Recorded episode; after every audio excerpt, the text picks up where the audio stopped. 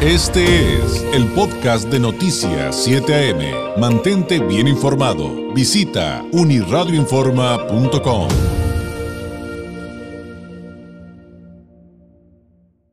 Ya, eh, ya estamos listos para la participación del licenciado Jorge Alberto Piquet Corona, abogado fiscalista, columnista, eh, con un tema, por cierto, eh, que estoy seguro que le va a, interesar, porque le vamos a preguntar qué nos conviene más fiscalmente hablando si vamos a abrir un negocio.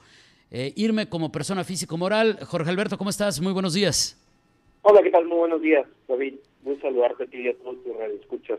Oye, pues, pues platícanos, ¿qué nos convendría más cuando estamos en una etapa de emprendimiento en este sentido?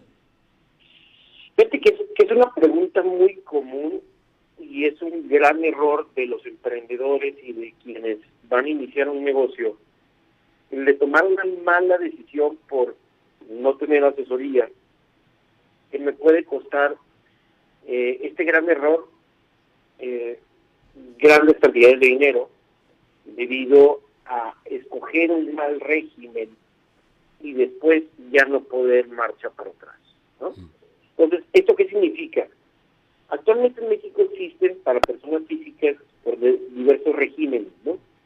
El, el más básico, vamos a decirlo de esta manera, es el reciclo, el régimen simplificado de confianza. El régimen simplificado de confianza es un régimen bastante bondadoso para personas físicas en el que pueden facturar hasta 3.5 millones de pesos de manera anualizada y pagar entre 1 y 2.5% del costo de la renta eh, de manera este, mensual. Y, pues obviamente, tienen la posibilidad de aplicar el beneficio de IVA del 8%, ¿no? De, de aquí en la región de la franja fronteriza. Sin embargo, si esta persona, por alguna razón, toma la mala decisión de, un inicio constituir una persona moral, llámese una SASB, una SRL, etcétera, este ya no va a tener la posibilidad de bajarse a régimen certificado de confianza. Entonces, pagaría el 30% más el 10% sobre dividendos. ¿Qué quiere decir? Un 40% total y a esto pues súmale obviamente el impuesto al valor agregado. Entonces, tomar una mala decisión desde un inicio conlleva el, el hecho de pagar máximo 2.5% de ICR o un 40% de impuesto a la renta sin la posibilidad de eh, decir, sabes que me equivoqué y quiero volver a ser persona física, reciclo, ya la ley no te lo permite. Entonces, por eso es muy importante de al inicio de cualquier operación, de iniciar mis operaciones, el de obtener una asesoría antes de iniciar un negocio, ¿no? Y tratar de buscar cuál es la mejor manera de tributar, obviamente bajo los parámetros de la ley. Y también existe un, un régimen de persona física con actividad empresarial, el cual obviamente aplica para las actividades profesionales y este eh, ya superiores a 3.5 millones de pesos. Y bueno, es que es que el negocio lo quiere iniciar con un amigo. Bueno, existe también la figura de la copropiedad. Pueden ser dos reciclos eh, a nombre de quien esté el negocio. No somos una sociedad, somos una copropiedad, somos copropietarios. Tienen un contrato de copropiedad y cada quien tiene la posibilidad de facturar 3.5 millones de pesos. Entonces, pagando el 2.5%. Pues una gran diferencia de pagar el 40% del ICR a pagar un 2.5% como tasa máxima de impuesto en la renta. Que, es una diferencia realmente importante. Ahora, eh, ¿cuál sería eh, la profesión correcta a, a, la que yo debo de acudir para, para este tipo de asesoría? No, sin duda alguna, pues alguien que domine el área fiscal, eh, que me pueda asesorar, ¿no? Eh, en ocasiones eh, evitamos el acudir con un especialista pensando que obviamente pues va a tener un gran costo, pero tomar una mala decisión desde un inicio, cómo constituir una persona moral, digo, habrá casos en los que sí se justifique en constituir una persona moral, definitivamente, ¿no? Habrá razones y habrá negocios que me obliguen a constituir una persona moral. Sin embargo, habrá ocasiones en las que no sea necesario constituir una persona moral y habrá otras figuras en las que eh, podamos salir más beneficiados, ¿no? como es en este caso el, el reciclo. Luego entonces, el buscar una asesoría, vamos a decirlo, eh, que sin duda alguna, pues un buen actor, pues obviamente tiene un costo la asesoría. Claro. Pero una gran diferencia me va a generar eh, el pagar el 40% de ICR por quererme ahorrar a lo mejor el costo de, de una asesoría. Entonces, por eso es muy importante el de acudir con un asesor que domine el área fiscal y que este, obviamente esté consciente y de las implicaciones que conlleva eh, cada negocio en particular. Oye, pues es que por lo, por lo que nos explicas, incluso de, eh, por una mala asesoría, eh, puedo comprometer el futuro de, de, mi emprendimiento, ¿no? De mi negocio. Claro, porque ya tienes un socio que te va a quitar el 40%. Claro. ¿no?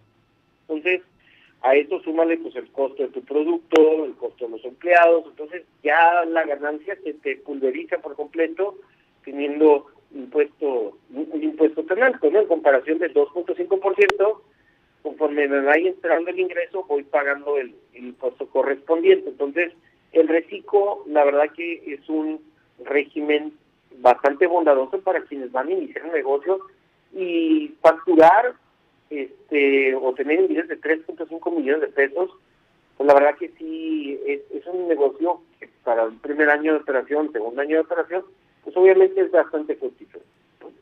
Claro, y, bueno, acuérdese, estamos eh, planteando ejemplos, situaciones hipotéticas, por eso es importante que con las características propias de su emprendimiento, usted acuda con un experto fiscalista y le dé la asesoría correcta para eh, iniciar su negocio y se tome la decisión eh, más adecuada. Por cierto, y, y hablando de esto, Jorge Alberto,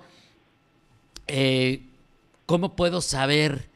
Que, te, que, es una persona preparada con la que llego, porque ya ves que hemos estado, digo, ya sé que me estoy saliendo un poquito del tema del día de hoy, pero ya ves que de repente pues se dio este asunto que pues, con, con, con los médicos, luego con los periodistas y demás.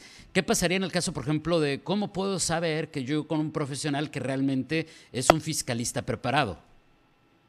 Digo, definitivamente el, el, en Internet me da la posibilidad de buscar la cédula profesional, yo, yo buscaría que mi asesor, pues obviamente tuviese alguna especialidad o maestría en impuestos, ¿no?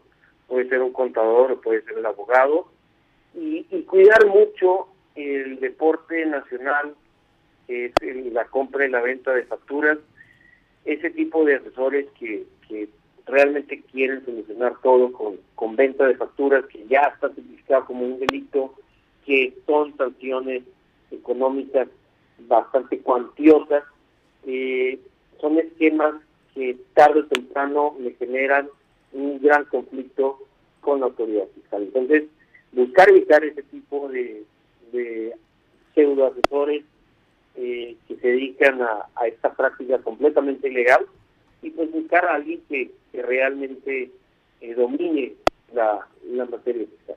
Perfecto.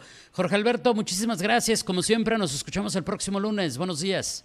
Buenos días, muchas gracias. Excelente semana. Es el licenciado Jorge Alberto eh, Piquet Corona, abogado fiscalista, columnista y eh, pues hablándonos de, bueno, ¿qué me conviene más si voy a abrir un negocio? Si voy a entrarle a, a emprender y abrir un negocio registrarme fiscalmente hablando, me refiero por supuesto, registrarme como, como física moral, ahí está, ahí está la respuesta, ojo, esto puede definir el futuro de su inversión eh, en materia de emprendimiento.